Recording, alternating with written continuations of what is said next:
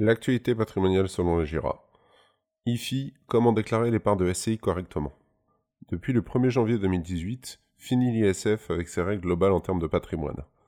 Avec l'impôt sur la fortune immobilière, seul l'immobilier subira la taxation sur la fortune. Une bonne nouvelle pour les contribuables possédant essentiellement des actifs financiers. Mais qu'en est-il pour les personnes détenant des sociétés civiles immobilières? Est-ce que IFI et SCI font bon ménage? Découvrons comment calculer la base taxable des parts à cette nouvelle impôt. Quel est le sort désormais des comptes courants d'associés? Avec l'IFI, comment déclarer les parts de SCI à leur juste valeur? IFI et SCI, quelques règles de base. Dans le cadre du calcul de l'impôt, il faut être très méthodique. Voici les différentes étapes à respecter pour l'IFI. Premièrement, répertorier les biens dans le champ d'application et donc taxables. Secondo, identifier les cas d'exonération. Troisièmement, Définir la base taxable. Quatrièmement, déterminer le taux d'imposition. Cinquièmement, calculer l'imposition. Au titre de l'IFI, la valeur retenue pour l'immobilier est la valeur vénale ou valeur de marché. La règle vaut que l'on soit dans le cadre d'une détention en direct ou indirecte par le biais notamment de SCI. Champ d'application de l'IFI. Comme pour tous les impôts, la première question à se poser est est-ce que nous sommes dans le champ de l'IFI ou non? Finalement, il existe de rares cas où les parts de SCPI sont hors champ de l'IFI.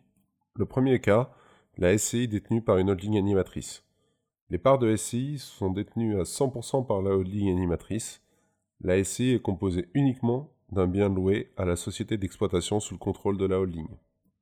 Le second cas, la SCI détenue par une société opérationnelle. La société opérationnelle doit détenir 100% des parts de la SCI et la SCI doit être composée uniquement d'un bien donné en location à cette société exploitation opérationnelle mère. Pour autant, il existe des cas d'exonération. Pour bénéficier d'une exonération d'IFI au titre des biens professionnels, les parts d'une SCI doivent détenir des biens immobiliers loués à une société opérationnelle ou une holding animatrice dans laquelle l'associé de la SCI exerce son activité professionnelle. Le montant de l'exonération est égal à la cote-part de participation de l'associé dans la société opérationnelle. Très mauvaise nouvelle pour celles et ceux qui ont fait le choix de détenir leur résidence principale par le biais d'une SCI. Celle-ci ne profitera d'aucun abattement au titre de l'IFI, alors que cela aurait pu être le cas avec une détention en direct par le contribuable. On ne peut pas gagner à tous les coups. IFI et compte courant d'associés. Contrairement à l'ISF, les comptes courants d'associés ne sont pas systématiquement déductibles à l'IFI. Par tolérance et mesure de simplification, toutes les valeurs de compte courant nées avant l'apparition de l'IFI 1er janvier 2018 sont déductibles. Pour les autres, seuls les comptes courants ayant servi à financer l'immobilier sont déductibles. La nuance étant extrêmement tenue, il nous semble important de vous faire aider désormais sur le sujet.